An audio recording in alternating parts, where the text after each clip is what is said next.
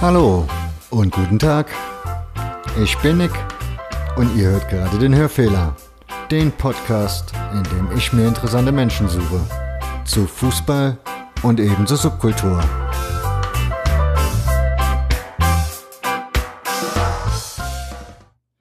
Hallo und herzlich willkommen zur 24. Folge des Hörfehlers. Mittlerweile die 24. Heute geht es wieder um Fußball und heute geht meine Leitung nach Hamburg, wo Christoph sitzt. Grüß dich, Christoph. Ja, hallo Niki. Hi, wir hatten oder wir kennen uns, wir kennen uns gar nicht, aber wir haben so ein bisschen Kontakt bei Twitter. Genau. Und hatten da ein bisschen hin und her geschrieben gehabt. Und da hast du mir erzählt, dass du schon relativ lange Fußball gucken gehst. Wann hat's dich denn erwischt mit dem Virus? Ja, ich war schon ganz schön früh, nämlich mit neun Jahren. Ähm, 1974, mhm. neun Jahren bin ich am Millantor gelandet. Mein Vater war, also ich komme eigentlich ursprünglich aus Westfalen. Da hatten, haben wir unsere Zelte aufgeschlagen. Und mein Vater hat mal ein halbes Jahr hier in Hamburg ähm, gearbeitet. Und in den Zeitraum hat er mich zweimal mit zum Millantor genommen. Einmal mit neun, einmal mit zehn Jahren. Und das war dann ausgerechnet das erste Spiel, noch dieses legendäre Spiel in der zweiten Liga Nord gegen Barmbek-Uhlenhorst. Das Heimspiel von St. Pauli. Da war die zweite, die zweite Bundesliga gerade erst eingeführt worden, ne? 74. Ja, genau. Zweite Liga Nord war das, richtig. Genau. Ah, die genau. war dort noch zweistaffelig. Ja, genau. Und dann direkt ein Hamburger Derby. Kannst du dich, genau. da, kannst du dich ja noch dran erinnern, wie es dann da, also was da los war?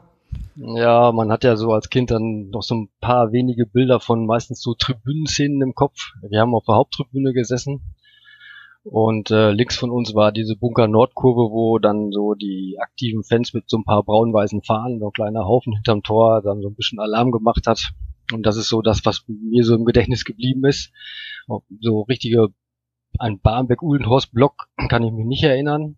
Ich habe nur so in Erinnerung, dass auf der Gegend gerade eine, eine blau-gelbe Fahne gewedelt hat.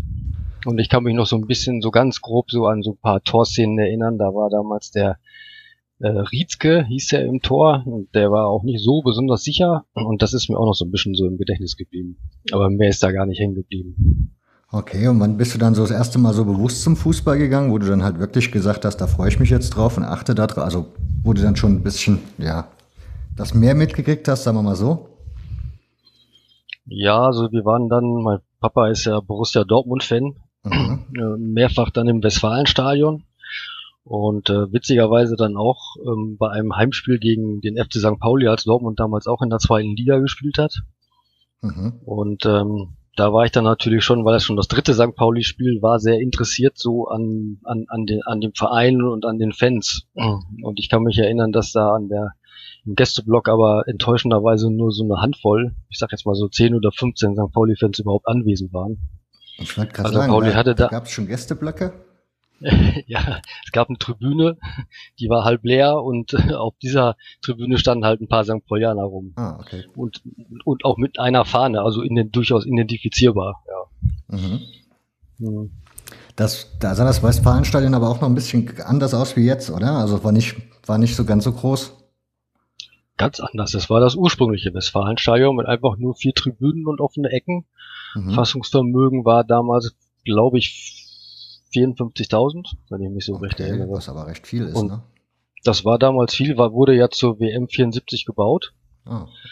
Und ähm, aber bei dem Spiel habe ich mal im Kicker nachgeguckt, äh, waren 30.000 Zuschauer, aber das war für so ein Zweitliga-Nordspiel ja schon ganz schön ordentlich. Ich wollte gerade sagen, das ist aber eine Menge. Ja, Dortmund war immer schon Zuschauergrößes. Und bist du dann danach weiterhin nach Dortmund gegangen, Fußball gucken oder? Ja, also nicht, also in dem Sinne nicht freiwillig, weil ich ja immer mitgenommen werden musste, als ich noch ziemlich jung war. Ähm, ich war, ich bin so ein geborener Querulant und war natürlich nicht für Dortmund, was mein Papa war, sondern ich war immer für die anderen. was heißt in dem Fall für die anderen? Ja, zum Beispiel gegen Borussia Mönchengladbach waren wir 1978 mal bei so einem berauschenden 2 zu 2. Das war die Mannschaft noch so mit Rainer Bonhoff, Haki Wimmer, Allen Simonsen, Kleff im Tor. Das war ja eine Traumelf, die haben super Fußball gespielt, da war ich total für Gladbach. Okay. Das war dann aber auch schon, das war ja schon Bögelberg dann auch, ne? Also wenn du sagst, 74 sind die meisten Stadien wahrscheinlich dann gebaut worden, die man heute noch so kennt oder kannte. Nee, das war auch noch im Westfalenstadion. Hm, okay. Ja, ja. Und das erste Spiel nicht im Westfalenstadion war dann im Parkstadion. Da kann ich mich noch so dunkel dran erinnern, weil da die B-Jugend von meinem Heimatverein DJK Dülm irgendwie so einen Ausflug hingemacht hat. Aber nur, nur auf die Ränge oder so als Balljungen? Nee, nur auf die Ränge. Ah, okay. Wir standen in der Nähe von den, vom HSV Mob, es war gegen, gegen, gegen den Hamburger Sportverein. Ähm, damals noch mit Kevin Keegan. Mhm. Und der HSV hatte 1 gewonnen. Und ich fand damals schon so diese Stimmung, das war 1981, in Schalke und auf den Rängen doch so ein bisschen ähm, ungemütlich, um das mal so auszudrücken. Wir standen da so ziemlich in der Nähe von diesen HSV-Fans. Da gab es ja damals diesen HSV-Fanclub, die Möwen, die ja so ziemlich äh, so rabaukenmäßig unterwegs waren. Und das hatte dann so doch so einen gewissen Eindruck hinterlassen. Also eher einen ungemütlichen Eindruck. Hm. Das kann ich mir dann vorstellen. Die HSV-Löwen sind ja doch berühmt berüchtigt, das stimmt. Genau. Ja, dann waren wir jetzt, sind wir immer noch in den 70ern, oder? Ja, Anfang der 80er. Anfang der 80er sind wir. Du bist immer noch, du bist immer noch im Westfalen. Ja, genau. Ganz genau. Ich habe dann ein paar Spiele wieder im Westfalenstadion gesehen. Äh, ich bin dann, äh, als dann so 81, 82 der HSV erfolgreich geworden ist, tatsächlich auch so ein bisschen HSV-Fan geworden, weil es hatte wieder den Grund, ich war, dadurch, dass ich als Neunjähriger mal hier in Hamburg war, habe ich mich total in diese Stadt verliebt. Mhm. Und fand Hamburg interessant und da war das mir total egal, ob St. Pauli oder HSV. St. Pauli fand ja im Prinzip gar nicht statt für mich. In Westfalen gab es damals gab es kein Internet und keine Informationsquellen. Da konnte man höchstens mal auf der letzten Kickerseite mal gucken, wo denn der FC St. Pauli in der Tabelle in der Oberliga Nord steht. Und mehr Informationen hatte man ja gar nicht. HSV war damals super erfolgreich und dann bin ich natürlich auch ab und zu zum HSV gegangen. Oder zu HSV-Spielen, sowohl in Westfalen, wenn die da gespielt haben, oder auch, ich war dann auch insgesamt viermal von damals dann, bis ich ungefähr so 16 Jahre alt war, auch nach, äh, zu nach Hamburg gefahren. Bist, bist mit 16 nach Hamburg gezogen dann, oder was? Nee, ähm, zu Spielen gefahren. Ah. Gezogen bin ich erst später nach Hamburg. Okay. Na gut, damals, was damals ja auch, ja. Was ja damals, was von, damals der Karten, von der Kartendings-Thematik ja noch keine war, ne? Also das war ja kein Problem, da sich in den Zug zu setzen und dann vor Ort sich noch sein Ticket zu sichern. Genau, so ist es. Man konnte einfach zur Tagesgasse gehen und Fußballspiele besuchen. Kannst also selbst bei dem Spielen, wo es dann so, wo es um Meisterfeiern ging. Ich war einmal hier 1982 hier zur Meisterfeier beim HSV, als sie gegen Karlsruhe gespielt haben und da haben wir uns auch vorher keine Tickets besorgt. Und da bin ich damals, glaube ich, mit einem Fanclub aus Münster mitgefahren, mit so einem Bulli. Kann mich auch noch so dunkel dran erinnern. okay. Und ja, wann hast du dann so deinen richtigen ersten Verein gefunden? Ja, das war interessanterweise ja viel, viel später. Ich habe also in den Ende, äh, Anfang der 80er Jahre so gemerkt, dass eigentlich so dieser Fußball, so wie es da eigentlich so auf den Rängen abging, nicht so ganz meins war. Das war mir alles so rabaukenhaft. Das, die viele Kurven waren ja so ein bisschen rechts angehaucht.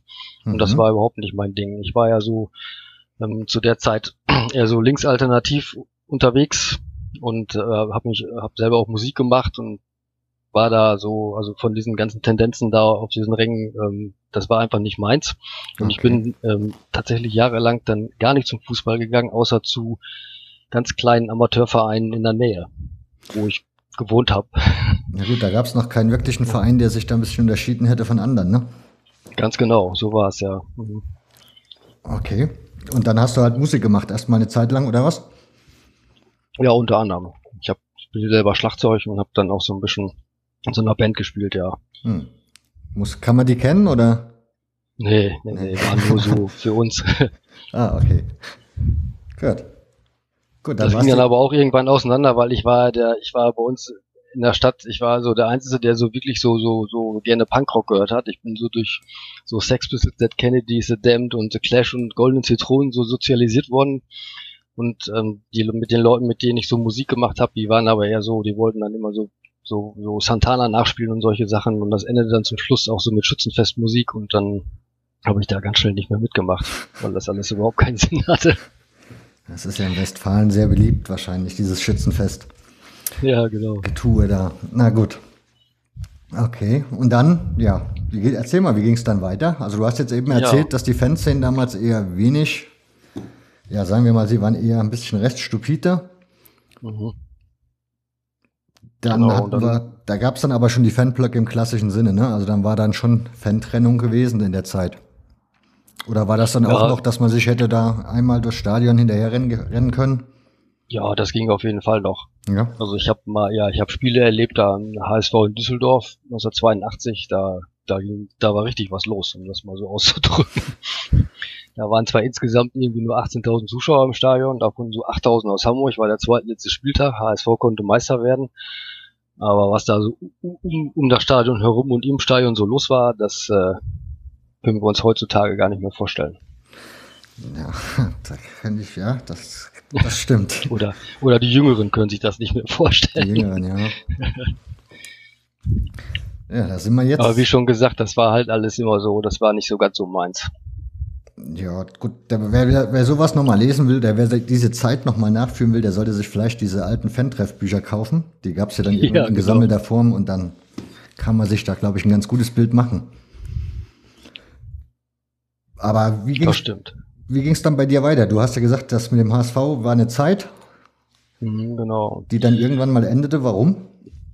Ja, aus, aus den Gründen. Also ich hatte dann irgendwie keine Lust mehr zum Fußball zu gehen, um mich herum nur ähm, derartige Fans um mich herum zu haben. Also ich fand diese ganze Art und Weise damals für mich eher abstoßend. Also du hast richtig kalten Schnitt gemacht, komplett. Ja, genau. Ich bin danach tatsächlich nur so auf bei kleinen Sportplätzen zwei Amateurspielen so auf Landesliga-Niveau geblieben bei mir in der Nähe. Mhm. Also mein Heimatverein, der da gespielt hat in der Landesliga, war TSG Dülmen. Und äh, wo meine Familie herkommt, ein, ein, ein Verein namens Sportclub Sondern. Das ist ein, ein Dorf mit 800 Einwohnern, wo mal ein Getränkelieferant so ein bisschen Geld reingesteckt hat und die tatsächlich mal so drei Jahre Landesliga gespielt haben. Und dann war all, äh, jeden Wochenende das ganze Dorf unterwegs.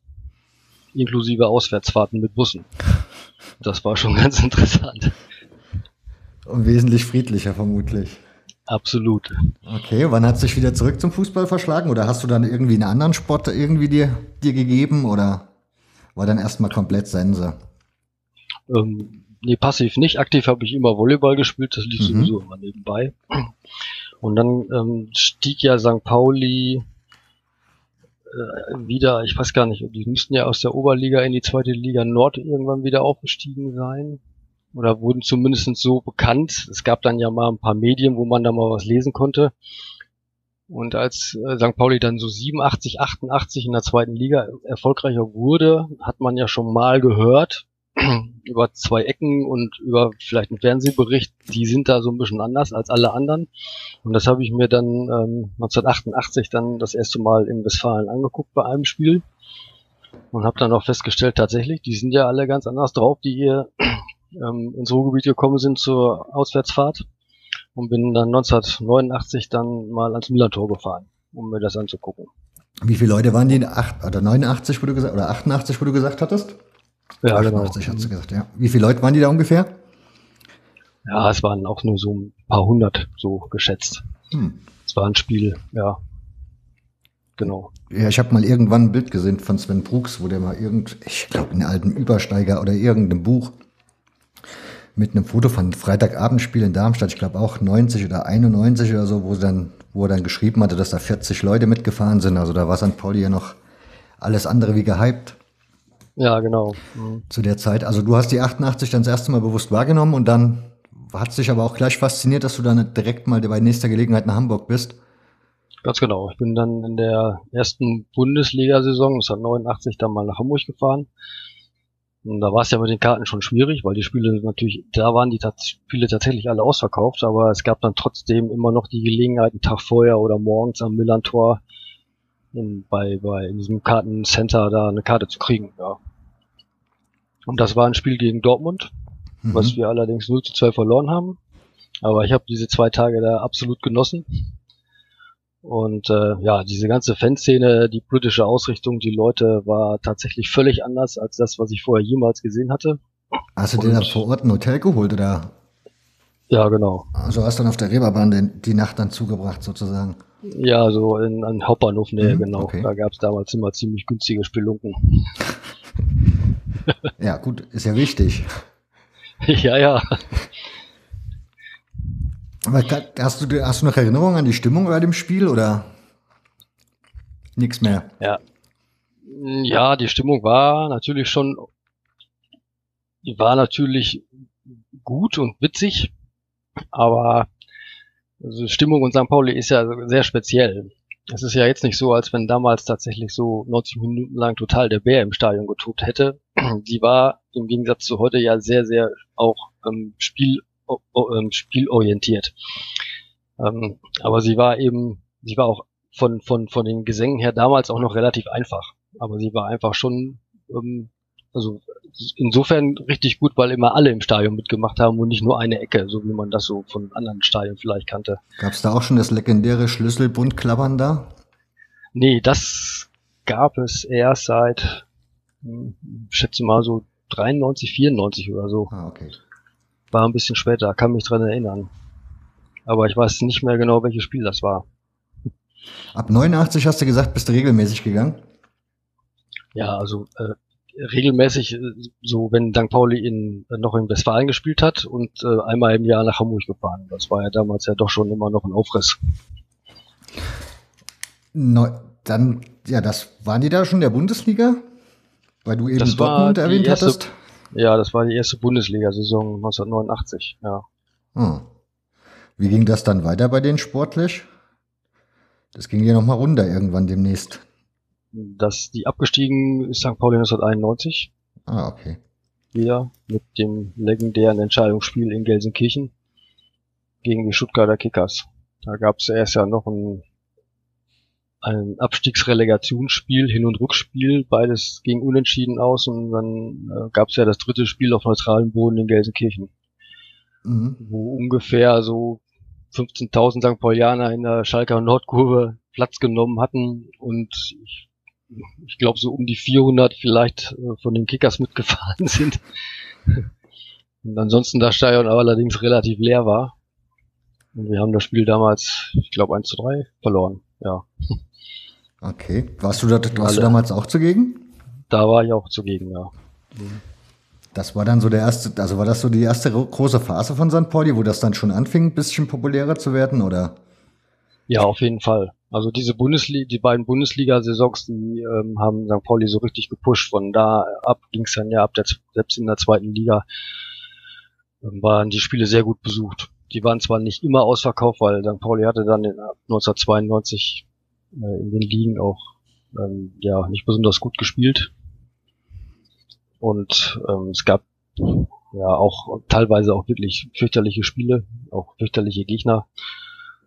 Es war nicht so, dass alle Spiele zu hundertprozentig ausverkauft waren, aber dann wurde der Hyp von Jahr zu Jahr größer und es war schon, ich habe mir dann ein Jahr später, 1992, dann die meine Dauerkarte, meine erste gekauft. Und das wurde dann von Mal zu Mal immer schwieriger. Ich wollte gerade sagen, 92 Dauerkarten, da war aber noch, das haben die wenigsten besessen, glaube ich, bei den Vereinen Dauerkarten. Da waren auch Vereinsmitgliedschaften irgendwie noch wenig populär. Ja, das gab es damals eigentlich noch gar nicht. Also zumindest nicht so diese passive Mitgliedschaft, um an Karten zu kommen oder so, ja. Und es gab ja auch kein Registrierungssystem bei St. Pauli. Ich, ich glaube, wir haben bis zur zweiten Bundesliga, also es war insgesamt ja die dritte Bundesliga-Saison schon in den 70er Jahren gab es ja schon mal einen 19 95 sind wir ja wieder aufgestiegen und da, da, die hatten zwar alle eine Dauerkarte, so eine Plastikkarte in der Hand, aber man musste sich trotzdem an dem Morgen wieder anstellen, als das losging. Und dann standen da 20.000 Leute und wollten eine Karte haben. Na super. das klingt organisiert. Ja, das war damals immer eine spannende Angelegenheit und ich weiß nicht, ob in der Saison oder in der darauffolgenden Saison tatsächlich dann eine Registrierung der Dauerkarteninhaber stattgefunden hat. Und danach konnte man dann, hatte man ein Zeitfenster, um sich die Dauerkarte wieder zu holen. Da war das nicht mehr ganz so tragisch. Bist du da schon andere Fußballspiele gucken gefahren als St. Pauli noch? Oder warst du da wirklich generell St. Pauli gucken? Zu der Zeit? Nee, ich war zu, teilweise auch nochmal, ähm, als ich noch nicht in Hamburg gewohnt habe, ich bin 1991 nach Hamburg gezogen, war ich nochmal auch bei Preußen Münster im Stadion oder im, im Rheinstadion. Ich habe damals schon immer mal hier und da in der Gegend mal dann so ein Spiel mitgenommen. Aber ähm, im Prinzip habe ich dann ab 1991, als ich hier nach Hamburg gezogen bin, erstmal nur St. Pauli hauptsächlich gemacht. Also mhm. auch Auswärtsspiele.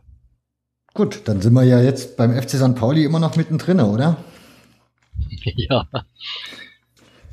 Kannst du dann so ein bisschen erzählen, wie das sich dann so entwickelt hat beim FC St. Pauli in der Fanszene? Weil das dürfte ja die, ja die Zeit sein, wo der Übersteiger dann mal, oder da war es noch, da war es noch nicht mal der Übersteiger, oder? War das nicht erst Millanton und ganz dann am ganz äh, Millantor? Millantor Raw hieß die. Richtig. Genau. hieß das äh, erste Fanzine. Das wurde ja gegründet, glaube ich, 1993 gab es die erste Ausgabe. Und ich weiß gar nicht so ganz genau, wann dann der Übersteiger gegründet worden ist. Die haben sich dann ja aufgesplittet in das Unhaltbar und in den Übersteiger. Mhm. Die ursprüngliche Redaktion könnte so 94 gewesen sein oder 95, ja. Ja, ich war Schon immer. Nach zwei Jahren. Ich war immer ein Fan von Raphael, seinem Splitter-Fan sein. Das hatte ich Ja, das wollte ich gerade sagen. da gab es ja noch ein paar mehr, wie das Splitter, genau, oder das Pipa und na, später das Nachgetreten. Da bin ich mal angefangen zu schreiben. Das war auch so ein kleines Magazin. Das ging so drei Jahre, bis wir dann auch personell so überfordert waren. Und das dann auch so nach, ich glaube, es waren sechs oder sieben Ausgaben dann eingestellt haben. Aber so die St. Pauli-Hefte waren so eigentlich die ersten, also das war so das, was ich mit Fansign, also die ersten Fansigns, die ich entdeckt habe, dass ich wusste, sowas gibt's jetzt. Ich hatte da vorher noch nie Ahnung, also ich habe noch nie vorher eins in der Hand gehabt, in der Hand gehabt. Das war halt, wie gesagt, bei euch, weil ihr wart relativ früh, so eine der ersten, ne? Ja, wir waren einer der ersten, das stimmt. Und dann kam auch kurz drauf der Schalker Unser hm. von der Schalker Fan-Emi. Das ist ja das zweitälteste, soweit ich weiß. Ja, ich der gut, es gab noch Comeback Düsseldorf und oh, ja. v, VfL oder VF Foul oder so. F Foul, genau, F Foul hieß das. Das waren ja auch relativ große, bunte, also schön gemachte. Mhm. Ja. Ja, ich habe hier noch eine schöne Kiste zu Hause, wo so alte Dinger drin liegen. Ja, ja auf, gut, ich sag mal, ja gut, ich, ja gut, ich sag mal aus Freiburg und solche Geschichten. Das kenne ich gar nicht. Mhm.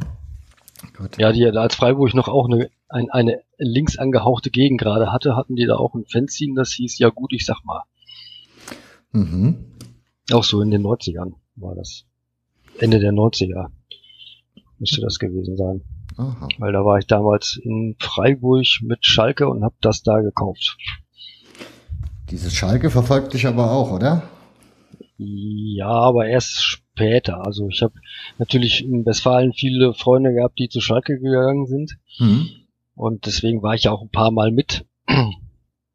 Und ich fand Schalke schon generell als Verein zumindest sehr authentisch. Ich will nicht sagen, jetzt gut, aber ich war zumindest so, so ein leichter Sympathisant. Und kannte auch einige Leute aus dem Heimatort von meinen Eltern. Ähm, die da auch im Fanclub organisiert waren und ist man halt ab und zu mal nach Schalke gefahren. Und später habe ich dann 2001 meine derzeitige Partnerin kennengelernt. Das, äh, und das ist eine totale Schalkerin, die seit 1989 eine Dauerkarte hat und deswegen bin ich so seit 2001 eben halt noch mehr mit Schalke unterwegs. Okay, kommen wir nochmal ganz kurz zu St. Pauli zurück. Ja. Wir waren Anfang der 90er, also ja, da gab es ja dann damals dann auch so dann 90 die Wiedervereinigung, fußballerisch dann auch ab 90. Bist du dann dementsprechend auch mit St. Pauli in den Osten gekommen? Ich bin jetzt später mit St. Pauli in den Osten gekommen. Ich hatte so ähm, nicht so den direkten Bezug zur, zum, zum Inner Circle in den ersten Jahren, in den 90ern, als ich hier nach Hamburg gezogen bin. Es hat so ungefähr bis 94, 95 gedauert, bis man, bis ich so, so aus von so einem normalen Fan sozusagen in diesen, soll man, inner, soll man sagen, Inner Circle da gekommen bin. Ähm, deswegen war ich so bei diesen legendären Rostock-Spielen so in 93 und 92 nicht dabei. Das kenne ich nur aus Erzählungen halt von guten Freunden. Hm. Die Heimspiele waren ja schon immer schlimm genug, weil dann ja auch entsprechend viele Leute aus Rostock, damals auch noch vom VfB Leipzig und äh, anderen Clubs ja auch hier in Hamburg immer gewesen sind. Und das war damals schon auch am Millantor immer eine große Auseinandersetzung. Ja, ich war Mitte der 90er mit dem VfB Leipzig einmal am Millantor. Das war ein 1. Mai. Danach war die Reeperbahn gesperrt die ganze Nacht, weil wir mit dem Sonderzug angefahren sind, also angereist sind. Mhm. Und dann war nachher irgendwie diese, ja, hat die Polizei die, die komplette Reeperbahn da einmal dicht gemacht für uns. Und beide Seiten versucht halt ein bisschen zu trennen. Konnte ja, ich glaube, das ist das Spiel, was ich meine. Konnte man aber noch relativ gut umgehen, diese Trennung. Von daher, ja, wer wollte, konnte sich Ärger einhandeln und wer nicht wollte, der konnte auch was trinken gehen in der Zeit. Ja, das war ein ziemlich heftiges Spiel. Da hat es einige Randale gegeben. Da ist morgens der Traktor, also so ein Dings in der Hafenstraße, so ein, na, wie nennt man das? So ein Bagger geklaut worden, mit dem sie dann durch die Straßen gezogen sind. Da wollten sie bis zum Millantor fahren. Mit dem Ding laufen so 40. Unfassbar. Und auf der Rückreise war dann der Zug komplett zerlegt bis Leipzig. Da war nicht, nicht ein Waggon mehr ganz. Ja. Ja, so viel zu dem Thema. Es gibt aber auch positive Beispiele. Ich kann mich an so ein Spiel, ein Heimspiel gegen FSV Zwickau erinnern. Mhm. Ähm, da waren wir dann nach dem Spiel ähm, im Irish Farb da in der Feldstraße, wie fast nach jedem Spiel und dann kamen auf einmal Leute rein und meinten, alle müssen raus, die Zwickauer sind da und dann sind wir alle aus diesem Laden da geströmt und dann standen da ganz entspannte Leute und wollten mit uns nur ein Bier trinken. Okay, dann sind wir jetzt bei Mitte der 90er, würde ich mal sagen. Ja, Mitte der 90er war das immer noch so, dass ich habe quasi bis Ende, Ende der 90er so, so die meisten Spiele fast nur mit St. Pauli gemacht. Also Auswärtsspiele mit St. Pauli. Mhm. Hab, ähm, so 1998 war, kann ich mich noch so erinnern, eine sehr schlimme Saison. ähm, 1999 eine noch schlimmere Saison, wo das dann, glaube ich, da ging es ja auch, auch um, um, den Abstieg. Da muss ich mal eben gucken. Ende der 90er? Ende der 90er, ja. Da gab es ja dieses berühmte Heimspiel auch gegen ähm, Rot-Weiß Oberhausen, wo wir da mit Tor in der 90. Minute dem Abstieg entrunden sind. Also das waren auch so, die Auswärtsfahrten haben dann damals auch nicht so wahnsinnig viel Spaß gemacht, weil wir eigentlich so, so gut wie immer verloren haben und immer ziemlich schlecht gespielt haben. Das war schon eine harte Angelegenheit. Da mal so, so Autotouren an 22 Stunden am Stück bis nach Saarbrücken und da 0 zu 1 am Freitagabend zu verlieren. Das, äh, ja, das sind so Dinge, die man dann irgendwie verdrängt, wohl später.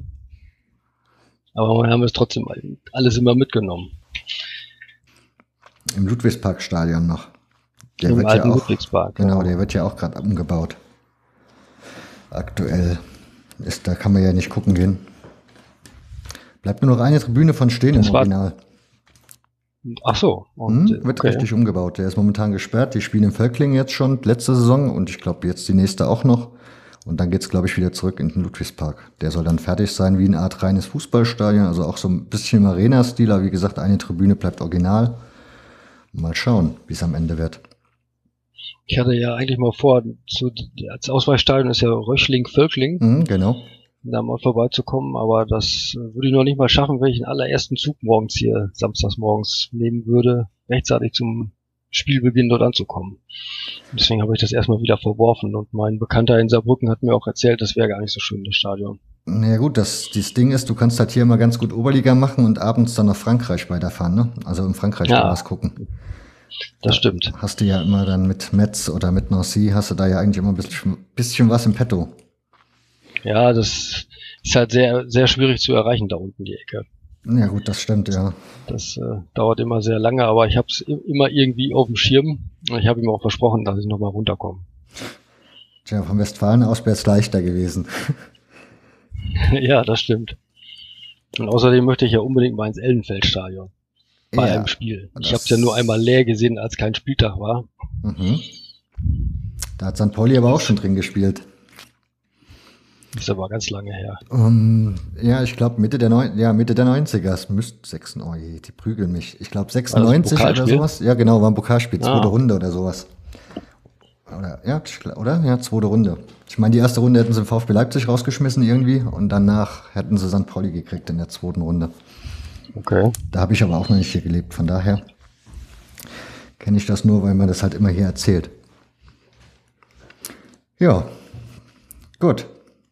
Ja, Mitte und Ende der 90er Jahre kam dann ja bei St. Pauli auch so eine nette Geschichte auf mit den ähm, Mottofahrten bei Auswärtsfahrten. Mhm. Ich glaube, da war St. Pauli auch so Mitte der 90er so einer der ersten Vereine, die da so, so Mottofahrten durchgeführt haben. Und da gab es dann äh, 1999 eine der schützten Mottofahrten aller Zeiten nach Bayer-Oeding in die Grotenburg-Kampfbahn. Das war an dem Wochenende, wo die Europawahl stattgefunden hat. Mhm.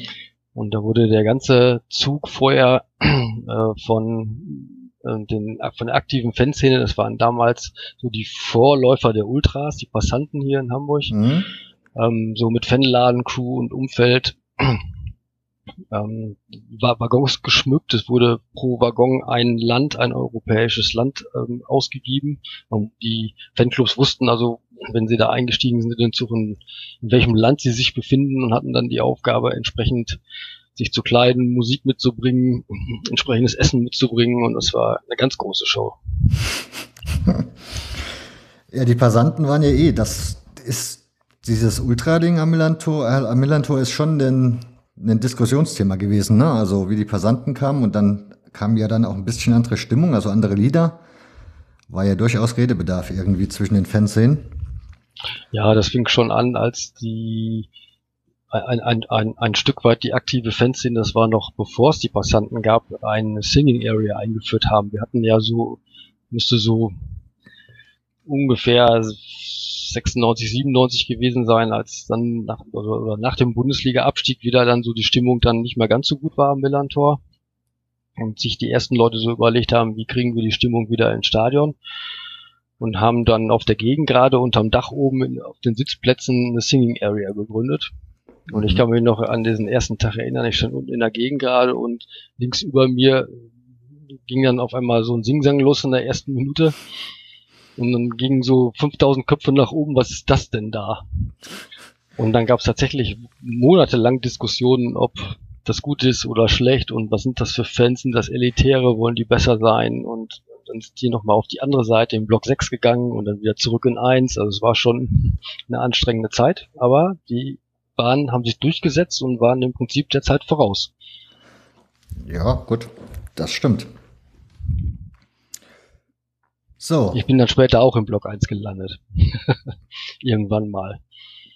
Zum Singen? Und hab auch so, auch zum Singen, genau, mhm. und bin dann, hab da auch, ähm, da zu den Zeiten der Passanten ähm, auch äh, kräftig mitgeholfen, bei den, bei den ersten Choreografien Zettel auf die Sitze zu kleben und sowas. Okay. Muss man mal gemacht haben, ne? Muss man mal gemacht haben.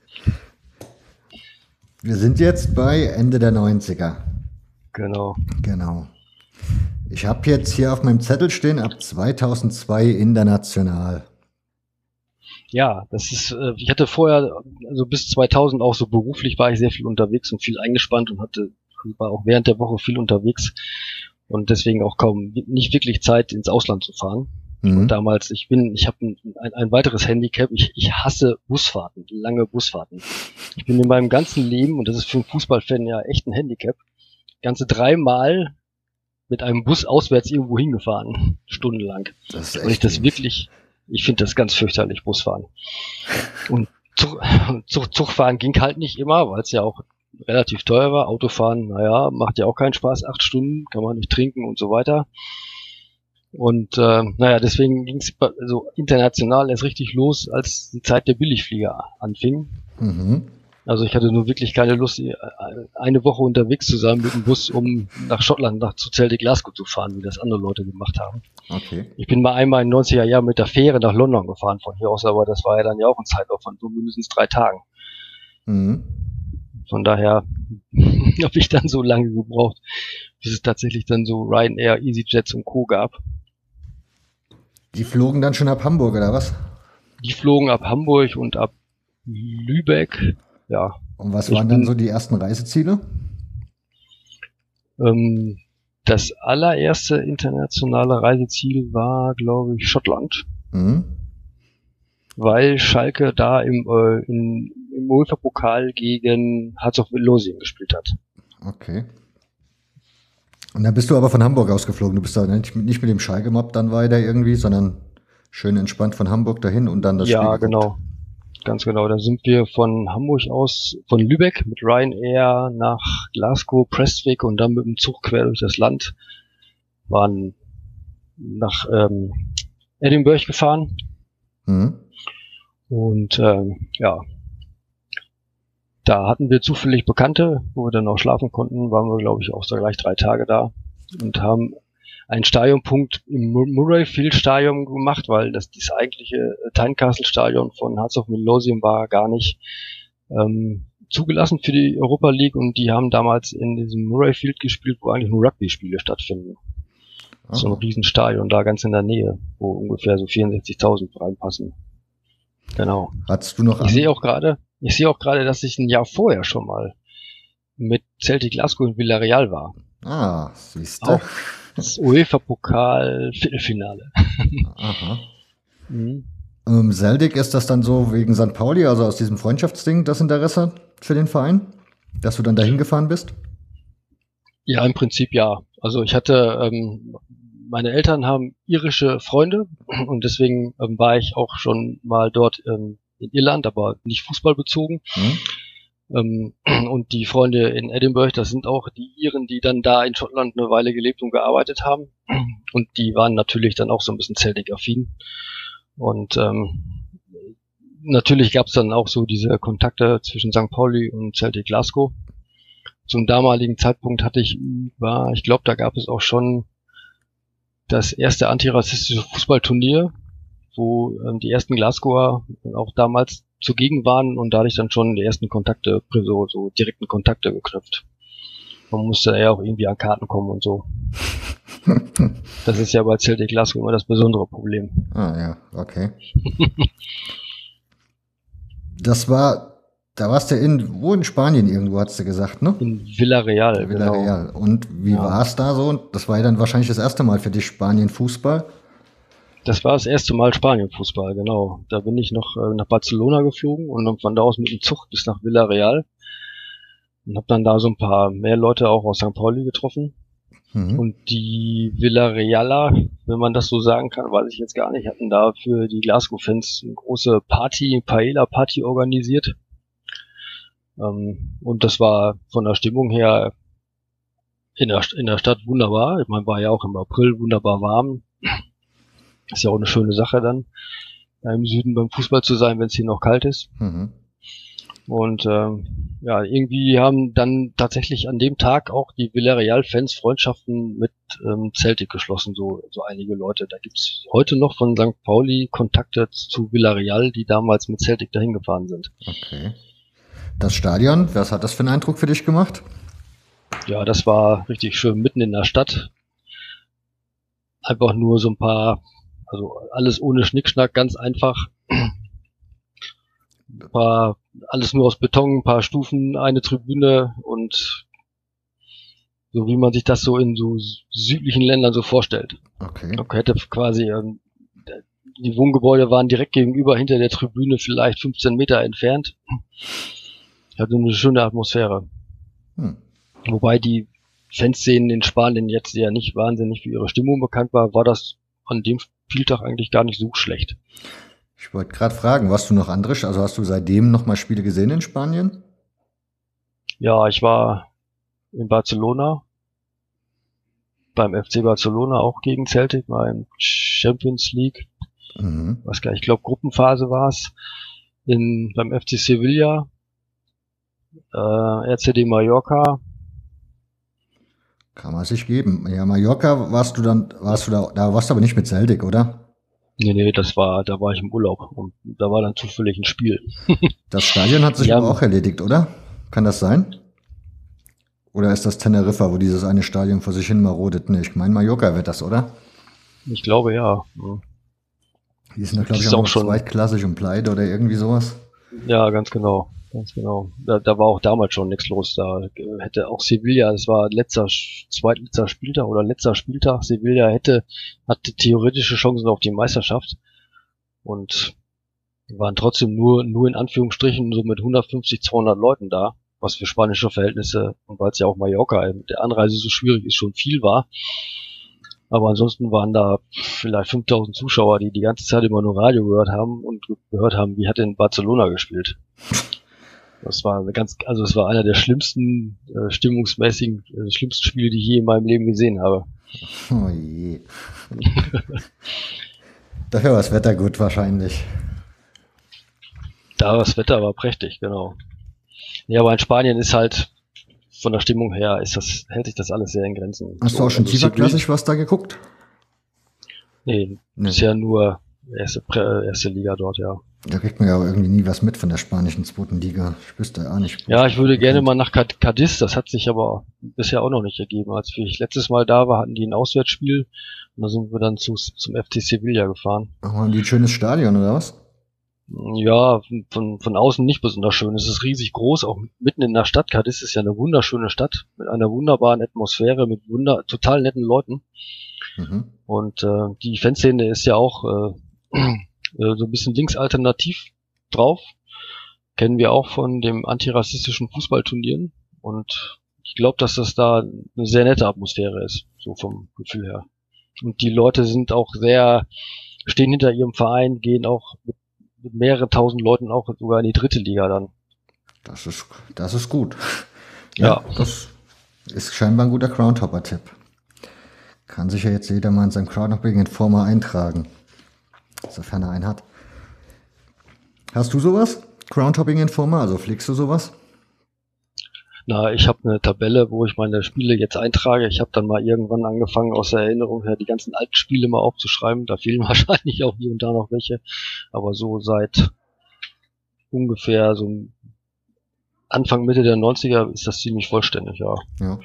Bist du da so ein Fan von, also da gibt's ja einige Groundhopper, die das so ligenmäßig betreiben. Also sprich, die sagen dann irgendwann schon, die ersten drei Ligen Englands hätte ich dann mal gekreuzt.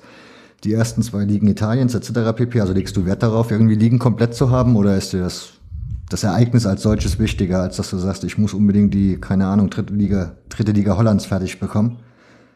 Genau, das Ereignis des Ganzen ist mir eigentlich ziemlich wichtig. Ich habe immer irgendeine Idee oder irgendeinen Grund, irgendwo hinzufahren. Ich würde nie ja, äh, irgendwelche, einfach nur so irgendwelche Ligen voll machen oder äh, wonach Dänemark gehst fahren. Um wonach gehst du dann, bei, wenn du sagst, du hast da schon so ein bisschen ein Auge drauf, was du gucken Ja, en, also entweder ist es irgend, irgendetwas, was ich in einem Buch gelesen habe oder irgendwie ähm, einen Tipp gekriegt habe von jemand anders oder wenn man noch besser irgendwelche Leute kennt, Beispielsweise über die Antira-Turniere gibt's ja nach, nach ganz Europa auch Kontakte.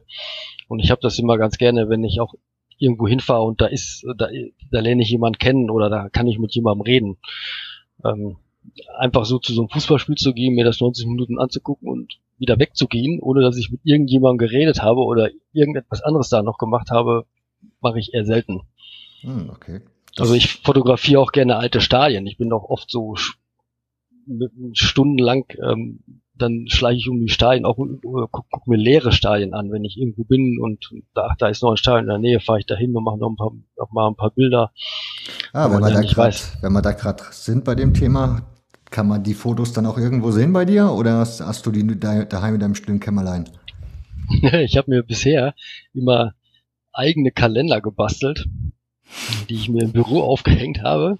Aber jetzt demnächst in meinem Blog werde ich ähm, immer mal wieder auch Bilder von diesen alten Kalendern mal veröffentlichen. Vielleicht mal so als Rätsel oder mal irgendwie geordnet. Ich habe da so, entwickle da gerade Ideen, wie ich diese Bilder mal so platzieren kann. Hat der Blog schon eine Adresse oder ist die noch geheim? Nee, nee, die, der Blog äh, heißt nebensachefußball.wordpress.com. Den habe ich ja so im Oktober, glaube ich, begonnen einzurichten. Mhm. Und da stehen jetzt schon die ersten vier Artikel drin und ja, ich hatte ja, schon, ich, ich schon drauf gelesen. Will demnächst das so ein bisschen intensivieren und dann eben halt auch so eine Rubrik Stadionfotos machen oder sowas, weil ich da, da, das mache ich halt sehr gerne. Ich bin ein totaler Liebhaber von richtig schönen alten Stadien oder alten Tribünen. Da könnte ich mich stundenlang drin aufhalten, auch, auch ohne Spiel. Das könnte ich auch. Hm. Woher kommt der Fabel für die alten Stadien?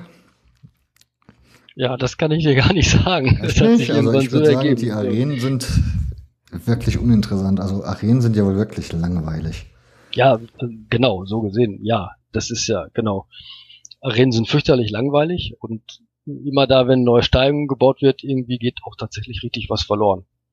Ja. Wie zum Beispiel in Schalke, wie jetzt auch bei West Ham. Das hat ja der Kollege bei dir in so einem anderen Podcast mhm. ja auch erzählt. Berger, genau. Und, und äh, ja, bei Tottenham steht uns das ja auch bevor. Und auch in Deutschland sind alle Arenen sind alle irgendwie gleich aus. In Augsburg, in Rostock, Duisburg. Ja. Das ist ganz schön langweilig. Ich habe deswegen, ich habe mal, weil du vorhin fragtest, ob ich Ligen voll mache, die Bundesliga eigentlich voll. Ich war jetzt einmal überall bei jedem Verein, habe aber jetzt drei neue Stadien noch nicht. Nämlich München, Mainz und Augsburg. Und mich würde Und das sind halt drei, drei Stadien, wo man auch nicht unbedingt jetzt morgen hin muss. Ich wollte gerade sagen, das sind jetzt auch keine, die mich reizen würden. Also von daher genau. kann ich mir Schöneres angucken gehen. So ist es. Eieiei. Okay. Ja, was würdest du dann, aber wenn du sagst, du hast bis auf die drei, hast du alle, welche ist dann, was wäre das für dich so das schönste Bundesliga-Stadion, wenn es denn eins gibt, was du als schön bezeichnest? Also mein Lieblingsstadion ähm, ist nur manchmal in der Bundesliga zugegen, das ist nämlich das Ruhrstadion in Bochum. Ah ja, das ist sehr schön. Das ist ein, ein also das absolute Top-1-Stadion für mich. Ich bin auch zigmal in Bochum gewesen mit Schalke, mit St. Pauli und damals auch schon so immer wieder. Da fahre ich unheimlich gerne hin. Weil auch der ganze Verein, die ganze Stadt ist so fürchterlich authentisch. Das finde ich richtig schön. Du hattest, du hattest ja erwähnt, dass du mit Schalke auch mittlerweile oder damals, also schon seit den 90ern unterwegs bist. Richtig? So international ja, zumindest? Was, wenn's international so ab 2000, ja. Ah, okay. Mhm. Bist, die du dann, bist du dann tolle UEFA-Pokalsaison habe ich nicht mitgemacht. nee, die war ein bisschen eher, ne? 97 oder sowas. Das war 97, genau. Bist ja, ständig nicht. Wir, ich mache dann, wir machen, wir haben so, wenn die Europa League Spiele oder Champions League Spiele anstehen, so ein, zwei, drei Spiele, dann, wenn es geht. Hast du Mitspracherecht bei den Spielen oder? Also darfst du dann sagen, das habe ich schon, da müssten wir mal hin, da war ich noch nicht? ja, durchaus, ja. ja. ja. Was sind da so, was waren da so die Highlights für dich, wo du sagst, das war ja ein Träumchen? Also was ein, eines der Highlights an Auswärtsfahrten überhaupt war jetzt nicht äh, unbedingt auf das Spiel oder die Stadion bezogen, aber war die Stadt Tel Aviv in Israel. Mhm. Ähm, da kann ich mich noch genau erinnern, als die Champions League Auslosung war und wir dann so vorgenommen hatten, dann im November einen so einen Auswärtsfahrt mitzumachen. Und dann stand Lissabon, Tel Aviv und noch irgendein Verein zur Auswahl. Und meine Freundin immer gesagt hat, äh, sie will nach Lissabon. Da habe ich gesagt, nee, da kommen wir immer noch wieder hin, aber nach Israel kommen wir so schnell, glaube ich, nicht. Und man muss dann ja immer, weil Schalke ja auch sehr reisefreudig ist, sind immer schon, wenn das freitags mittags um 1 Uhr die Auslosung war, muss, muss man sich eigentlich schon ab 3 Uhr dann vor den Rechner sitzen und Flüge buchen weil die dann minütlich teurer werden. Oh und wir haben uns dann aber erst abends hier gesehen und haben dann uns von Rechner angemacht und haben dann tatsächlich an dem Abend noch eine Israel-Reise gebucht. Und, und, haben dann erst anschließend so gedacht, was haben wir da eigentlich jetzt gemacht? Also wir hatten, ich habe vorher noch nie die Idee gehabt, nach Israel zu fahren und mir auch keine Informationen vorher eingeholt, sondern wir haben es einfach gemacht. Und das war einer der großartigsten Erlebnisse und Auswärtsfahrten aller Zeiten. Ja, was hast du gedacht, was dich da erwartet?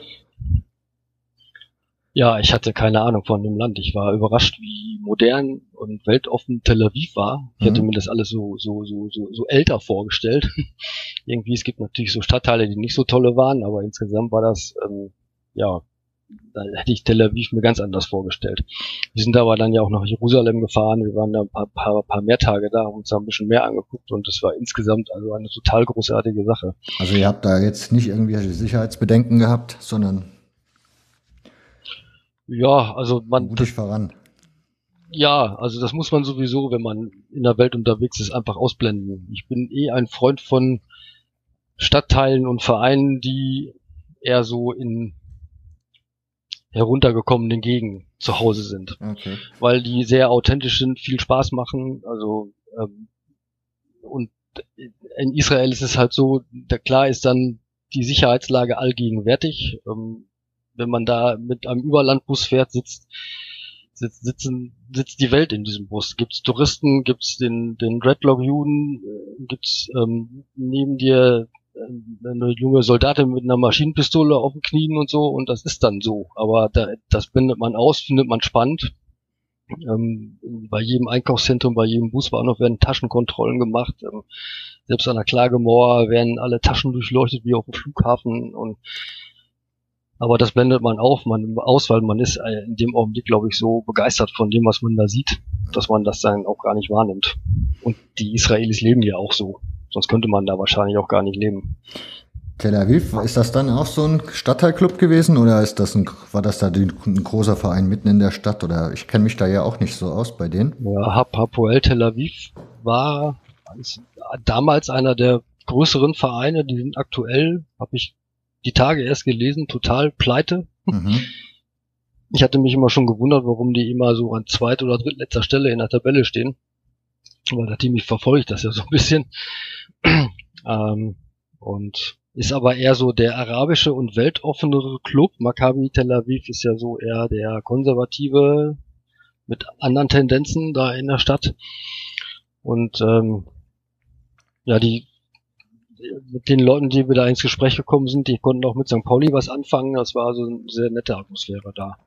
Die haben ein Stadion und teilen sich mit drei Vereinen das äh, ein und dasselbe Stadion, heißt Bloomfield Stadion. War da irgendwas besonders dran an dem Stadion? Nee, Oder überhaupt nicht. Ganz normal. Gar nicht. Ganz normales Stadion, ja. Stimmung war ganz gut, das war, hat mich überrascht. Die hatten, haben schöne Choreografien gemacht.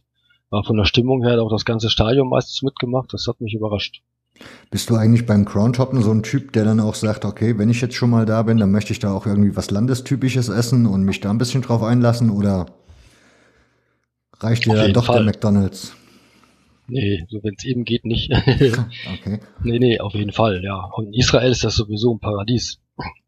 Das heißt? Das, das Essen Paradies, weil äh, durch die ganzen zugewanderten ähm, Juden weltweit sind diese Einflüsse vom Essen so vielfältig und in Tel Aviv in diesen Restaurants und Strandbars, da wird abends ein Essen kredenzt, also und die Leute ähm, essen und feiern und leben ihr Leben, als ist es so ihr letzter Tag. Die le legen einen sehr großen Wert darauf, den Tag glücklich zu gestalten, ähm, weil es ja rein theoretisch durch irgendwelche Anschlagsmöglichkeiten der letzte sein kann. Das ist so deren Lebenseinstellung und durch diese Einflüsse ist da eine unglaubliche Vielfalt.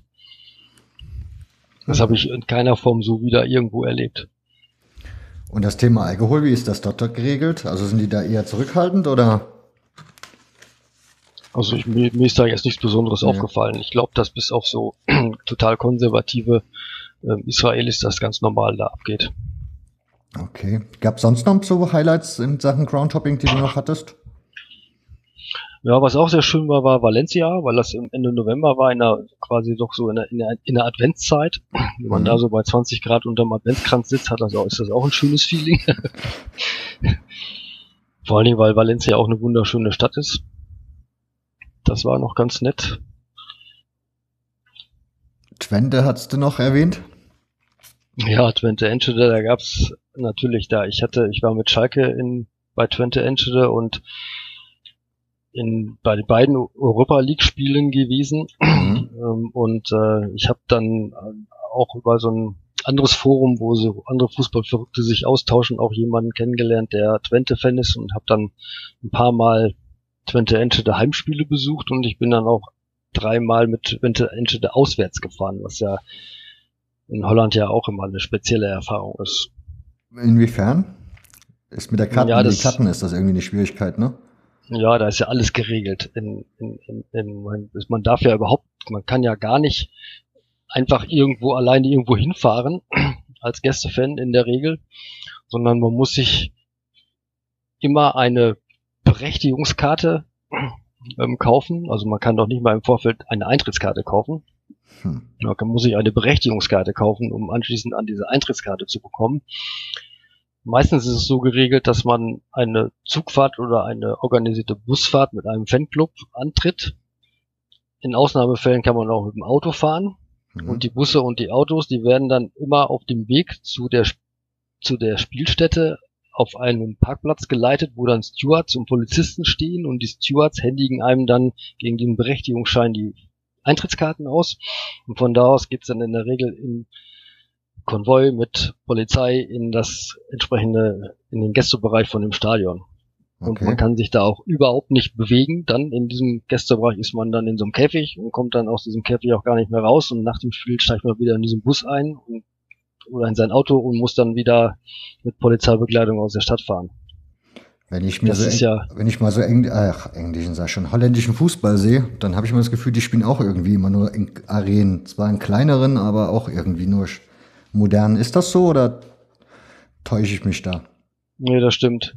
Selbst die kleinen Vereine haben kleine Arenen. Also Almono beispielsweise hat eine ganz kleine Arena, Pullman Arena, da passen, glaube ich, 11.000 oder 8.000 Zuschauer rein, weiß ich gar nicht mehr so genau. Und äh, ja, da bin ich auch mal gewesen. Das sind also klitzekleine Stadien teilweise, mhm. ja. Aber eben halt alles total modern. Also es macht auch nicht wirklich Spaß. Also erstens sind die Stadien komisch und auch nicht so. diese Art der Auswärtsfahrten ist überhaupt nicht meins, wenn ich mich überhaupt nicht irgendwo bewegen kann. Obwohl es da auch ein richtiges Highlight gab mal, das war das Pokalfinale in Rotterdam, als Twente Enschede gegen Ajax Amsterdam gespielt hat. Das war dann schon ziemlich großartig weil ungefähr 20.000 Fans von aus der Region Enschede mit Bussen nach Rotterdam fahren mussten, organisiert. Das okay. ist dann mhm. auch logistisch echt eine Herausforderung und die Amsterdamer äh, mussten mit dem Zug fahren. Ganz strikte Fan-Trennung und alle, es waren ja ungefähr so 200 bis 300 Busse, die von äh, aus der Region Enschede gefahren sind, mussten alle einen bestimmten Parkplatz anfahren der Reihe nach zu bestimmten Zeitpunkten da ankommen. Das war alles genau durchorganisiert, weil man auch da auf diesem Parkplatz wieder seine Eintrittskarte gegen diesen Berechtigungsschein bekommen hat und dann im kleineren Buskonvois nach Rotterdam in die Stadt, also zum Stadion gefahren ist. Gab es sonst da irgendwie, ich meine, Amsterdam und Rotterdam, die mögen sich doch nicht sonderlich, oder? Nee, die mögen sich gar nicht. Aber die, die mögen sich da alle nicht wirklich. Ah, okay. Also auch, auch, auch Twente hat mit Amsterdam oder Rotterdam, wenn die gegen die spielen, da ist immer also kräftig was los, wenn da was loszumachen geht. So, die, sind ja da schon in Holland immer noch ein bisschen schräger drauf als wir. Okay. ja. Ich finde die, die, das ist eine ganz, ganz andere Art Fußball zu gucken da. Also die, die diese Ultraszenen zum Beispiel, die sind weitestgehend, man, man sagt dann immer unpolitisch, ähm, haben, sind, sind auch, auch ziemlich gewaltbereit, haben das äh, wiederum schön ist in ihren eigenen Stadion. Oft bei Twente ist das so, so ein Supporters Home in, in, unter ihrer eigenen Tribüne, wo sie ihre eigenen Getränke verkaufen und sich dann so mit Techno, Disco, Beats heiß machen auf das Spiel und dann auf die Tribüne gehen und äh, gerne ja auch mal viel mit Rauch und optischen Elementen arbeiten, selbst in der Halbzeit dann zurückgehen da in ihren, in ihr Supporters Home, dann auf ihre Getränke mit ihren Preisen wieder verkonsumieren, um dann bei Anpfiff wieder auf die Tribüne zu kommen. Ja, haben die damit auch ein, also haben die dann auch so ein Problem damit mit dem Bengalos und dem Rauch oder ist das in Holland eigentlich kein so großes Thema? Für Medien oder Öffentlichkeit, wie auch immer? Gar nicht, glaube ich. Es ist offiziell natürlich verboten, es wird aber komplett toleriert. Mhm. Also ich habe in, in, in, in äh, Enschede schon einige gute Shows gesehen mit optischen Stilmitteln und ähm, die werden auch völlig problemlos dann anschließend in Berichten verarbeitet, diese Fotos und Videos, selbst auf der offiziellen Twente Homepage. So, da gibt's diesen Aufschrei, den wir hier in Deutschland kennen, nicht wirklich. Hm. Dabei besagten Pokalfinale in Rotterdam haben wir sowohl in der ersten als auch beim Anpfiff in der zweiten Halbzeit da minutenlang im Rauch gestanden und nichts gesehen, weil das ganze Stadion auf beiden Seiten nur geraucht und gebrannt hat. Das war schon eine schöne Sache. Und wenn das dann auch toleriert wird, ist es ja auch so, dass es aus meiner Sicht relativ ungefährlich ist. Das haben wir, da haben wir alle Fans mitgemacht. Selbst der normale, der, der normale Jackettträger hat dann das Bengalo in der Hand gehabt und weitergegeben, nach unten gegeben, um das dann auszumachen und so weiter. Das war völlig unkompliziert. Ja, wenn man nicht den Druck der Verfolgung hat, kann man da entspannt damit umgehen, ne? Ganz genau. Okay, so dann würde ich sagen, fahren wir Fußball für heute mal dicht. Und wir haben aber noch ein spannendes Thema, was mich jetzt sehr, sehr interessiert. Das Thema Rennradfahren. Du hast mir erzählt, dass du es mit Rennrädern hast. Ja, ich fahre selber seit zehn Jahren Rennrad, nachdem ich irgendwann mal das Volleyballspielen habe aufgeben müssen. Ah, du Und hast konsequent dein Leben lang, also ziemlich lange Volleyball durchgespielt, oder was? Ja, so um, um die 15 Jahre. Okay. Ja, sehr, ich habe auch mal sogar eine Saison, äh, zwar nur als Ersatzspieler, aber immerhin in der Oberliga gespielt. Das ist aber schon sehr, sehr lange her. Ähm, und danach immer so auf Kreisliga, Bezirksliga, ne, wo später dann auch nur noch in Mixed-Mannschaften, also so im Außer, Außerligenbereich gespielt. Mhm. Ja, aber es ging dann aufgrund von einer Verletzung dann nicht mehr so gut. Und da musste ich mir irgendwann was Neues suchen. Also du bist schon eher so ein Sporttyp, oder was? Ja, im Prinzip schon, ja. Ja, Ja, ohne Sport kann ich nicht leben. ja ist ja gut. Okay, da hast du dir Aber es war witzigerweise nie Fußball. Hm, warum nicht? Nicht so der meine- Mannschaftstyp, obwohl beim Volleyball spielst du Nee, auch nee, ich hab- Mannschaft. Ja, ja, wir haben, auf dem, als ich Kind war, ich war täglich drei Stunden auf dem Bolzplatz. Und äh, aber meine Eltern fanden, hätten das nicht witzig gefunden, mich in einem Verein anzumelden, um mich dann sonntags morgens um sieben irgendwo hinfahren zu müssen. Das war der Kasus Knacktus. Ah, okay. Und deswegen durfte ich nie im Verein spielen. Deswegen habe ich wahrscheinlich kein Fußball gespielt. Offiziell. Wie gesagt, dafür hast du dann irgendwann das Rennrad für dich entdeckt. Gab es da einen Genau. Auslöser für, oder? Ja, ein Auslöser war auch, dass ich aufgehört habe zu rauchen. Mhm. Müsste ich noch, hätte ich noch vor mir. ja, und gemerkt habe, dass man auch ähm, mit einer etwas besseren Kondition auch sich etwas schneller fortbewegen kann. Und ich war immer schon gerne draußen. Ich bin als Kind viel schon Rad gefahren, ähm, weil das war unser Hauptfortbewegungsmittel als Kinder und Jugendliche da auf dem Dorf. Und ähm, ja, bin angefangen mit so einem Trekking- Trekkingrad. Dann habe ich das Trekkingrad so ein bisschen getunt, damit es schneller wurde. Und dann habe ich mir zwei Jahre später das erste Rennrad gekauft. Wohnst du direkt in Hamburg? Ich wohne mitten in Hamburg, ja. Und da fährst du mit dem Rennrad rum. Ja, man muss, die, man kennt die Wege, wie man dann so relativ schlank an den Stadtrand kommt, um dann da seine Trainingsrunden zu drehen. Ja, wie sieht das in Hamburg aus mit Fahrradwegen? Ist da was oder ist das eher schlecht Nee. ausgebaut? Das ist, äh, ist sehr schlecht ausgebaut. Es gibt so seit drei, vier Jahren ähm, die Initiative, Hamburg als radfahrende Stadt zu etablieren. Und auch ähm, seit, ich glaube, zwei Jahren einen richtigen Fahrradbeauftragten ähm, im, im Senat, der sich tatsächlich darum kümmert, werden noch Gelder bereitgestellt. Es wird was getan. Es wird tatsächlich auch Radwege auf die Straße verlegt und so. Aber das ist natürlich, weil eben jahrzehntelang gar nichts gemacht worden ist, ähm, nur der Anfang. Hm. Aber es pas- passiert schon was, was Radfahren in Hamburg angeht, kann man schon sagen. Aber von Zuständen wie in Münster, zum Beispiel in der Fahrradstadt Deutschland, sind wir Lichtjahre entfernt. Ja, wo man das, wundert man sich, ne? Hamburg gilt ja als flach, da müsste man doch eigentlich Rad fahren wollen. Eigentlich schon, ja. Eher wie hier bei uns, wo dann die Berge noch sind, wo du dann denkst, oh, da komme ich hier nie hoch. ja Von genau. daher- Aber bei uns, wir haben den Wind, der ist fast schlimmer als Hm, Berge, Stimmt, ja. weil den sieht man nicht. Und man kommt trotzdem nicht voran.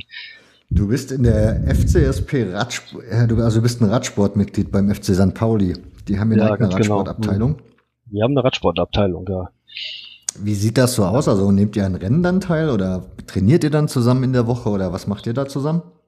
Ja, also das ist sehr unhomogen, weil wir haben mittlerweile über 400 Mitglieder, ist glaube ich der, der aktuelle Stand. Das Wir sind in den letzten Zahl, Jahren ne?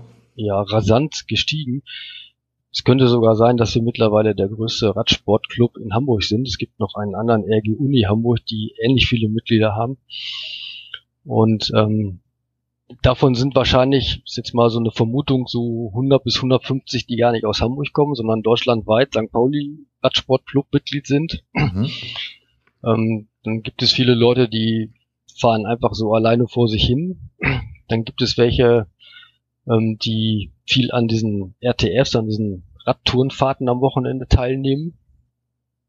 An den organisierten. Dann gibt es welche, die ja so Radonneure sind, also die so Marathonfahrer sind, die dann so richtig krasse Sachen machen, in, in, inklusive ähm, Paris-Brest-Paris fahren. Wir haben Okay. zwei Mitglieder, die haben das, letztes Jahr war das, glaube ich, wieder das Rennen, Paris-Brest-Paris gefahren, war sogar, Das ist dieses Fernsehen ist, glaub ich- Kopfsteinpflaster, diese Kopfsteinpflaster-Tour, ne? Wo man da so ein Stück Nee, über das ist- Kopfsteinpflaster drüber prügelt. nee, das ist Paris-Roubaix. Ah, okay. Ja, das ist ja den, den, den, den Klassiker Paris-Roubaix, den gibt es auch als Jedermann-Rennen und da haben jetzt letztes, in diesem, äh, im letzten Jahr auch äh, Mitglieder von uns teilgenommen. Ist das für dich Ähm, selber auch was?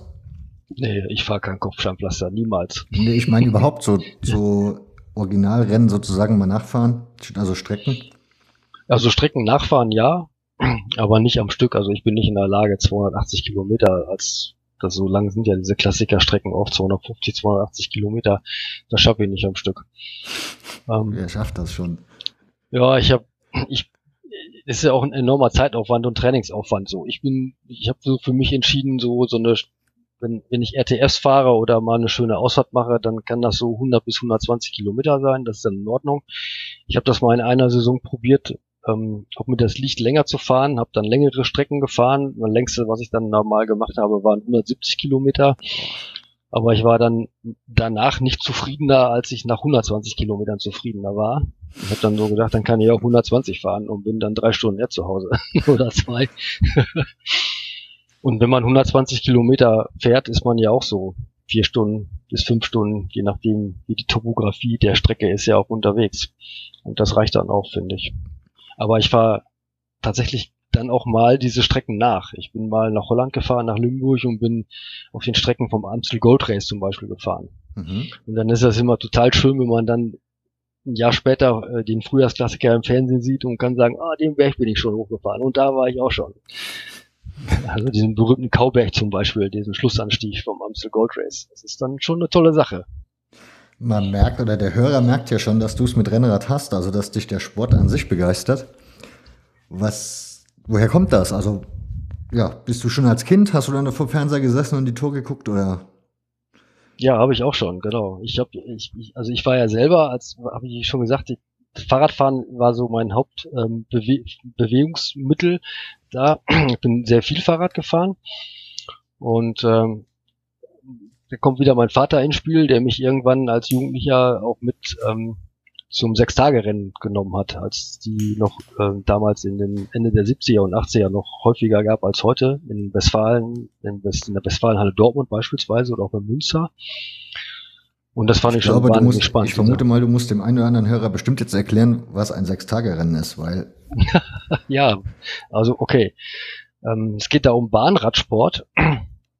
Und beim Sechstagerennen ist es so, dass ähm, Zweierteams gegeneinander antreten in verschiedenen Disziplinen, so äh, Ausscheidungsfahren, äh, Sprints oder dieses ähm, nennt sich dieses nennt sich ähm, offiziell Madison, das ist dieses Zweierteamfahren wo man dann beispielsweise eine bestimmte Zeit, Zeit, 45 Minuten oder eine Stunde, das nennt sich dann große Jagd, in Zweierteams quasi immer im Kreis fährt und entweder nach so und so vielen Runden immer Punkte einfahren kann, wenn man über den Zielstrich fährt oder auch Rundengewinne ähm, herausfahren kann. Und das Ganze dauert dann über sechs Tage. Und das ist dann so dieses Sechs-Tage-Rennen, dieser Sechs-Tage-Sport, wo Früher war das so, die Profis, die im Sommer an den Radrennen teilgenommen haben, im Winter ihr Zubrot verdienen konnten. Ich wollte gerade sagen, das waren früher so die Showstars dann dort, ne? Ja, genau. Es haben damals Eddie Merckx und solche Leute sechs Tage Rennen gefahren. Die habe ich in Dortmund gesehen. Auf der Bahn. Das waren, oder ähm, Klaus-Peter Thaler oder Didi Thurau, die sind damals auch äh, im Winter gefahren. Das kommt heute sehr selten vor, dass Straßenspezialisten auf der Bahn fahren. Das, ja. Ja, das, das ist heute spezialisiert, ne? Das hat sich spezialisiert. Es gibt die klassischen Bahnfahrer und die Straßenfahrer, die dann ja auch die Risiken im Winter gar nicht äh, eingehen möchten oder die sich im Winter schon ganz speziell wieder mit so einem Trainingsplan auf die, auf die Tour de France oder auf äh, die Italien-Rundfahrt vorbereiten.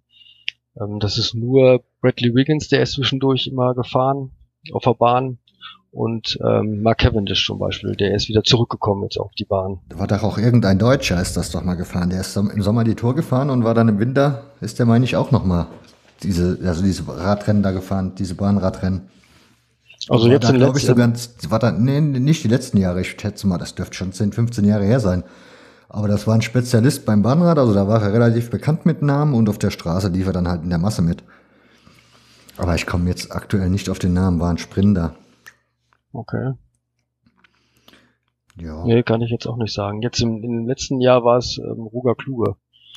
Der ist ja mhm. sogar bei der Bahnradweltmeisterschaft mitgefahren und hat da, meine ich ja, eine Silbermedaille im Omnium gewonnen, ne? wenn ich mich recht erinnere. Möglich. Ja, Ich glaube. Unter Vorbehalt, aber ich, ich glaube ja. Ich muss gestehen, ich bin ja mit der Tour de, also mit der Friedensfahrt aufgewachsen, da ich ja im Osten groß geworden bin, in Leipzig. Ja. War es bei uns halt die Friedensfahrt und dann natürlich die Tour de France. Mhm. Aber seit, kann man sagen, die letzten fünf, sechs Jahre habe ich es mir nicht mehr wirklich angeguckt. Seitdem das Thema Doping dann doch ein bisschen extrem war. Ja, das, also das Thema Doping ist ja ganz speziell. Das gab's ja, Doping gab es eigentlich ja schon immer. Ja, das vermute ich ja noch, auch, weil. hat es ganz bestimmt immer gegeben. Nur es gab halt nicht, nicht so häufige Kontrollen oder so ähnlich. Gehe ich mal davon aus. Also, es, es, es, also man muss auch mal fairerweise sagen, es ist jetzt kein Plädoyer für, für Doping, ganz bestimmt nicht. Aber wer, wer selber Rennrad fährt und kann sich, glaube ich, irgendwie vorstellen, dass man ähm, nicht mit der Banane und ein Mineralwasser drei Wochen lang ähm, die Berge rauf und runter fahren kann. Also ohne irgendwelche Hilfsmittel, welcher Art auch immer, ist das gar nicht möglich. Ist meine Meinung. Deswegen ist es, wäre es für den Radsport eigentlich besser, wenn die Rennen an sich nicht so schwierig gestaltet werden, damit man eben halt auch ohne Hilfsmittel das schaffen kann. Aber dann ist es wiederum wahrscheinlich für den Fernsehzuschauer nicht so interessant, dass man es wieder nicht so gut vermarkten kann. Und das ist, glaube ich, das Problem, was es, was sich beim Radsport da ergibt. Ach, ich hätte einen Vorschlag, dann sollen sie den diese Funkdinger wieder wegnehmen. Dann wird es auch nochmal spannender werden, wenn es wieder Ausreißer gibt, weil das kann man sich ja mittlerweile gar nicht mehr angucken. Wenn da so ein Ausreißer weg ist, dann schaust du dem zu, wie der 170 Kilometer alleine fährt, damit, damit ein zwei Kilometer vom Ziel plangemäß einfangen. Das ist ja wohl frustrierend pur. Ja, da gebe ich dir absolut recht. Das ist auch total langweilig anzugucken, weil man immer weiß, dass das so kommt. Ne? Ja, das war früher irgendwie, ja. weiß nicht, da hast du mal die Ausreißergruppe gehabt und dann hast du gehofft, dass die mal durchkamen und die kamen dann auch ab und zu mal durch, aber. Genau, das stimmt, ja. Naja. Du, also wie gesagt, du guckst das schon immer, die Tour de France zum Beispiel? Ja, ich habe als Kind äh, schon Tour de France geguckt. Ich kann mich so an, an, an Jupp Zotenberg war mein Lieblingsfahrer damals. Als immer, ich glaube, das war, der hat immer gegen gegen Eddie Max oder Ben Hino gefahren, ne? Aber nur einmal die Tour gewonnen und sonst immer verloren. Aber ich kann mich an diesen Jupp Zotemelk immer noch erinnern. Oder an Lucien von Impe, der hat zu der Zeit immer das Bergtrikot gewonnen. Das muss auch so Ende 70er, Anfang 80er gewesen sein. Ah, so grob. Da war ich noch zu klein für Fahrrad zu gucken. ja. Aber die Namen sagen einem was, sind ja die Klassiker. Und dann gab es ja später ja? Didi Thurau als Deutscher, der dann ab und zu mal ähm, Erfolge eingefahren hat. Klaus-Peter Thaler hat ja auch ab und zu die Tour mitgefahren, war aber ein ganz toller Crossfahrer. Da, damals gab es ja sogar noch Crossfahren im Fernsehen teilweise. Mhm. Als die öffentlich-rechtlichen ja auch noch mal so in Anführungsstrichen Randsportarten im Fernsehen gezeigt haben und nicht nur Fußball. Oder vermarktbarer Sport. Ich kann mich erinnern, dass man im Fernsehen tatsächlich Crossrennen gucken konnte. So, das kann man heute ja auch kaum noch. Und Klaus-Peter Thaler war echt ein toller Typ. Weil Cross, Crossrennen, das machen einige St. Paulianer bei uns auch. Das ist ja echt so richtig harter Sport. Was, erklär mal Crossrennen jetzt ganz kurz. Ja, Crossrennen findet ja draußen statt, mhm, im klar. Gelände. Und ähm, mit Hindernissen und entsprechenden Unter ja, Untergründen, die, die man halt jetzt, halt nicht. Reden wir jetzt von Rennen oder immer noch in Fahrradfahren? Fahrradfahren. Okay, also du meinst was wie Mountain, also diese Mountainbike querfeld ein oder was? Ja, das sind ja keine Mountainbikes, sondern ähm, es gibt dann Rennräder, die so für Cyclecross ähm, so ein paar bauliche Veränderungen haben, nennen sie Cyclecross-Räder, damit mhm. man et etwas breitere, also Stollenreifen drauf bekommt. Und der Abstand zwischen ähm, Gabel und Reifen ist etwas größer und so. Aber der Lenker bleibt und der gleiche zum Beispiel? Lenker bleibt der gleiche, genau. Okay. Und man muss das, wenn man dann beispielsweise über Hindernisse fährt und man kann, kommt nicht rüber, muss man das Rad schultern und mal eine Treppe rauflaufen oder durch den Matsch warten und dann wieder aufsteigen, wieder losfahren. Und das sind so kleine Parcours, meistens irgendwo in so einem Wald. Und ähm, super interessant, weil man, also auch zum Zugucken interessant, weil die man ja diese ähm, mehrründigen Wettbewerbe, dann sieht man ja die Leute auch mehrfach an sich vorbeifahren. So währenddessen man ja bei so einem großen Radrennen ja meistens nur einmal so für zehn Sekunden irgendwelche Radfahrer an einem vorbeihuschen. Ja, ich habe auch gelernt, das ist relativ unspektakulär. Da sieht man nicht viel, wenn die da vorbeikommen. Genau, ja. In Belgien sind die Crossrennen Kult. Also in den Wäldern tausende von Leuten, Riesenparty. In Belgien ist der Crosssport ja ganz groß. Ja, aber das Rad, oder der Radsport an sich ganz groß, oder? Ja, sowieso. Holland und Belgien, ja. Mhm. Warst du, hast du selber mal irgendwelche großen Rennen live gesehen, wo du an der Strecke standest? Ja, in Hamburg bin ich immer bei den Cyclassics. Mhm. Ähm, mein Lieblingsteam fährt ja leider nicht mehr mit. Die haben sich vor zwei Jahren oder drei Jahren aufgelöst. Das war Euskartel Euskadi. Mhm. Die fand ich mal ganz witzig. Wie ich dazu gekommen bin, weiß ich gar nicht mehr. Wegen den Farben, weil sie so nett waren, ich weiß es nicht. Ich hatte mir auf jeden Fall da mal so einen Trikotsatz gekauft und habe mich mit diesem Trikotsatz und meinem Rad an die Strecke positioniert. Und die waren sehr freundlich, so weil dann da einer stand, also einer wahrscheinlich von 100.000 Zuschauern an der Strecke, der dieses Euskadi-Trikot anhatte.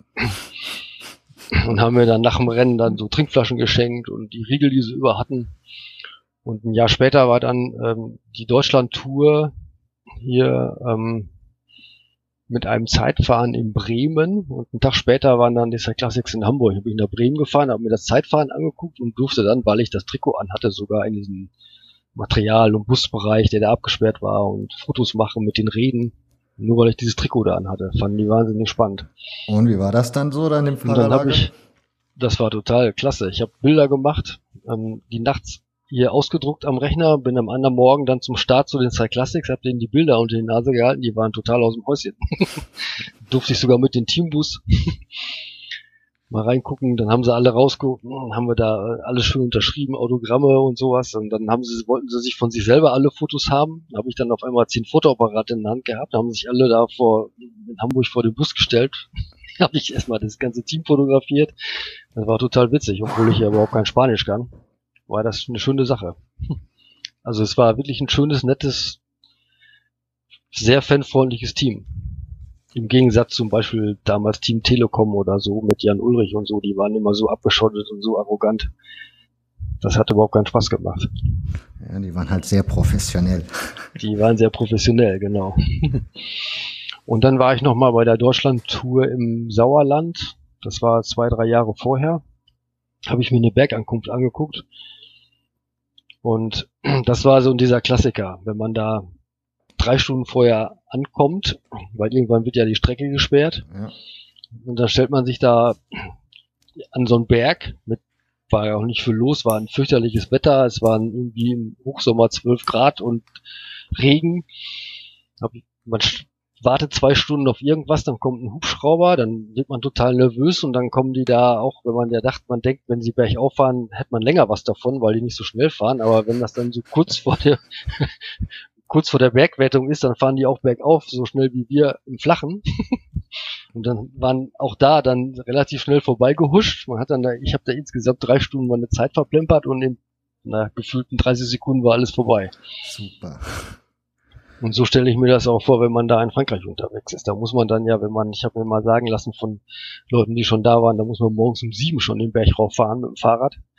Mit dem Auto kommt man ja sowieso an dem Morgen schon gar nicht mehr hoch, sondern nur am Vortag.